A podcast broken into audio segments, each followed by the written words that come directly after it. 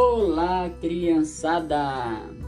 Meu nome é Edilson, estudante de pedagogia, e hoje eu vim aqui contar uma historinha para vocês. Do menino Mateus e o Muraquitã. É uma história da Amazônia de Sandra Aimone. Da Fundação Educar de Pascoal. Mateus estava na maior alegria, mais uma vez seu pai Fernando, que era caminhoneiro, voltava de uma viagem que tinha durado muitos dias. Que saudade o menino e sua mãe. Cida abraçava e beijavam como se não, vi, como se não o visse há muitos anos.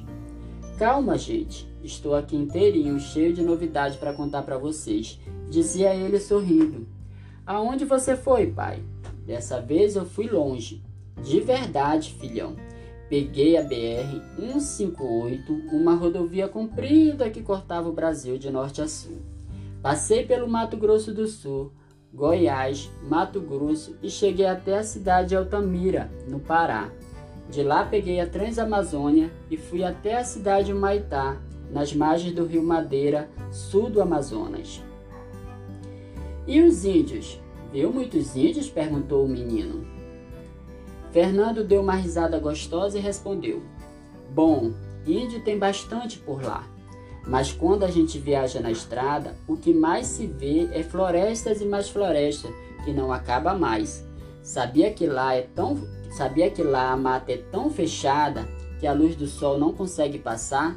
E é por isso que tem tantas aves e macacos, pois os bichos que consegue chegar no topo das árvores, porque os animais precisam de sol para viver.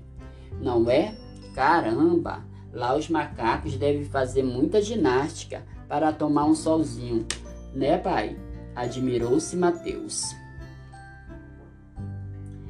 É, e isso me lembra uma coisa triste, continuou o pai. Está havendo muito desmatamento na Amazônia. Uns derrubam a floresta para vender a madeira, outros para plantar, outros para criar gado, e assim a floresta vai acabar. As chuvas podem diminuir no mundo todo.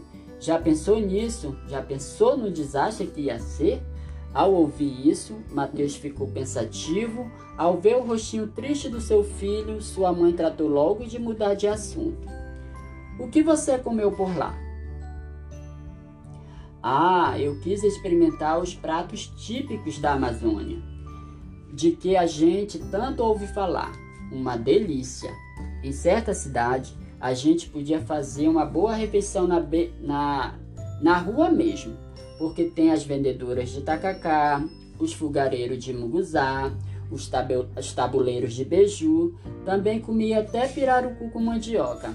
Pirarucu? Tentou repetir o menino? Sim, pirarucu é um dos maiores peixes de água doce do mundo. Ele só existe no rio Amazônia. É parecido com bacalhau. Como está em extinção, agora eles estão sendo criados em cativeiro. Hum, muito gostoso. E você não trouxe um pouco pra gente? perguntou Mateus, já com água na boca. Não deu, porque ia estragar. É muito longe daqui.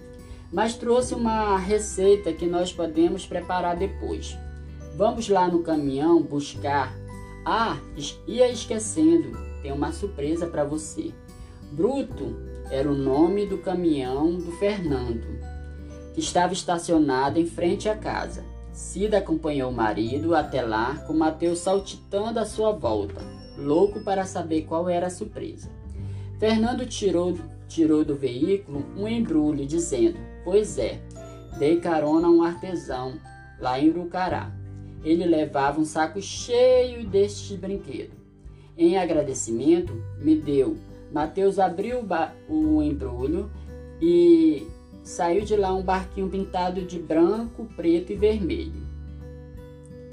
Que bacana! Obrigado, pai. Ele é feito de tala de buriti uma planta que nasce muito por lá e é igualzinho aos barcos de recreio que navegam nos rios. Aliás, a Amazônia é um mundo sem fim de água. Tem mais rio que estrada e não é qualquer riozinho não. Muitos são largos que a gente não consegue nem enxergar o outro lado. Depois de admirar o barquinho, Cida ficou séria e disse ao marido: Esqueceu que não se deve dar carona a desconhecido?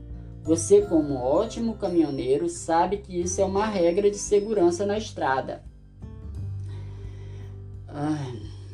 Desculpe, meu bem, está certa. Geralmente não faço isso, mas às vezes decido confiar, porque em certos lugares não há nem linha de ônibus, as pessoas só conseguem viajar se for de carona. Mas me deixa contar mais. Essa é alguma cidade, passei por feira de artesanato indígena, como são bonitos os objetos que eles fazem. Os índios Macuxi são especialistas em cesto de palha. Já os Castinauá têm a tradição da arte Kene.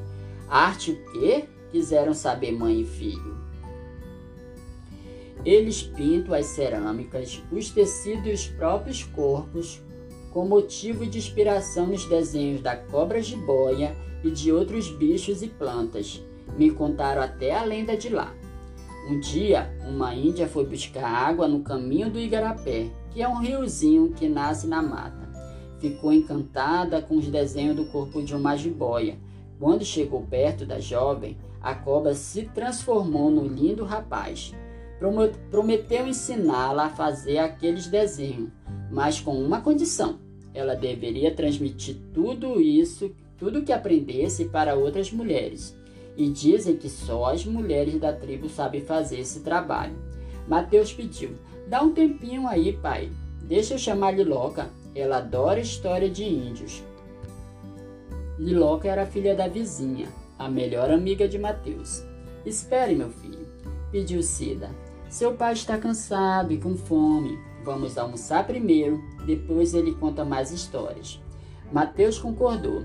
Depois de almoçar, chamou a amiga. Fernanda então disse que ia contar a história mais bacana que tinha ouvido por lá: a lenda das Amazonas. Perto de um lago das águas verdes chamado Jaciuará, moravam as índias encaminhadas tribo de mulheres guerreiras que os europeus chamavam de Amazonas. Uma vez por ano, as encaminhabas realizavam a festa da lua e a convidavam os índios de uma aldeia próxima para participar. No final da festa, elas mergulhavam até o fundo do lago, onde pegavam um pouco de lodo verde e modelavam figuras de sapinho, que logo endureciam em contato com o ar. O sapinho era amuleto muito poderoso que elas davam de presente para os índios, antes de se despedirem. Esses amuletos são chamados de muraquitã. Dizem que dão muita sorte e cura doenças. A história é lenda, mas os muraquitã existem de verdade. Hoje em dia, esses sapinhos verdes são encontrados em museus e os cientistas ainda discutem a respeito deles sem saber direito de onde vieram. Liloca adorou a história. Ah, mas deixa eu contar mais, continuou Fernando. Todo animado. Na volta passei por Santarém e fiquei sabendo que em uma vila perto dali estava tendo uma festa muito famosa, o Sairé. É o festejo mais antigo da Amazônia. É uma mistura de religião com tradição indígena. Tem a procissão, tem a missa, tem danças, tem shows, dura cinco dias e é muita gente que vai assistir. O final é muito bacana. Acontece a disputa entre o boto tucuxi e o boto cor-de-rosa. Caramba! E eles brigam, quis saber Mateus. É tudo brincadeira. Essa festa acontece numa vila chamada Alter do Chão, que fica no lugar onde o rio Tapajós se encontra com o rio Amazonas é incrível. O Amazonas tem águas escuras e o Tapajós é verde. No encontro das águas, as cores não se misturam, uma coisa que só vendo. O rio é verde como o lago do Muraquitã? perguntou Liloca. Você acertou, exclamou Fernando. Nessa vila, o rio Tapajós forma um lago chamado Lago Verde. O povo do lugar garante que é o mesmo lugar das Encaminhaba. Poxa, e o senhor nem mergulhou nele para ver se achava um amuleto da sorte? A conversa estava divertida, mas Cida reparou que Mateus estava muito quietinho. colocou a mão sobre sua testa e disse: Acho que você está com febre, meu filho. Venha se deitar um pouco. Fernando achou melhor deixar a conversa para outro dia. Liloca foi para casa, pensando: como eu gostaria de, de ser dona de um muraquitã. Logo que, a, que amanheceu, Cida levou Mateus ao posto de saúde ele estava com muita gripe forte e sua mãe achou melhor deixá-lo ele naquele dia de cama. Depois do almoço, o menino sentiu um sono e tirou um cochilo. Sonhou que estava navegando com seu barquinho no Lago Verde das Índias Amazonas. Era noite de lua cheia. O barco mais parecia uma arca de Noé, pois dentro dele havia também uma porção de bichos amazônicos onças, capivara, bicho preguiça, anta, jacaré, arara, pirarucu, tucano, tamanduá, macacos, inseto e até morceguinhos. Mateus perguntou: O que vocês estão fazendo no meu barco? Viemos pedir ajuda, respondeu o jacaré. Com tanto desmatamento, a floresta está ficando cada vez menor os homens fazendo queimada, plantações, criações de gado e a mata vai desaparecendo dia após dia. Desse jeito, vamos ficar sem casa e também vamos desaparecer. Você pode nos ajudar? Mateus ficou aflito porque não tinha ideia do que fazer. Então, de repente, apareceu Liloca, que saltou para dentro da água e mergulhou até o fundo. Pouco depois, voltou trazendo na mão um pouco de lodo verde, que rapidamente modelou, de, modelou na forma de um sapinho, subiu novamente no barco e entregou o amuleto a Mateus, dizendo: Este muraquitã vai trazer a sorte para as florestas e para todos os bichos. Nesse momento, Mateus acordou. O sonho ainda estava bem vivo, como se tivesse acontecido de verdade. Para sua surpresa, sentiu um objeto na mão, abriu-se devagar e, na, e não acreditou no que via. Era um sapinho verde, um muraquitã. Sua mãe entrou no quarto acompanhado de, de Liloca, dizendo: Já está melhor, que bom que a febre abaixou. Foi o muraquitã que eu fiz com massinha e coloquei na, na sua mão, disse Liloca. Ele ajudou a curar você. Mateus deu um sorriso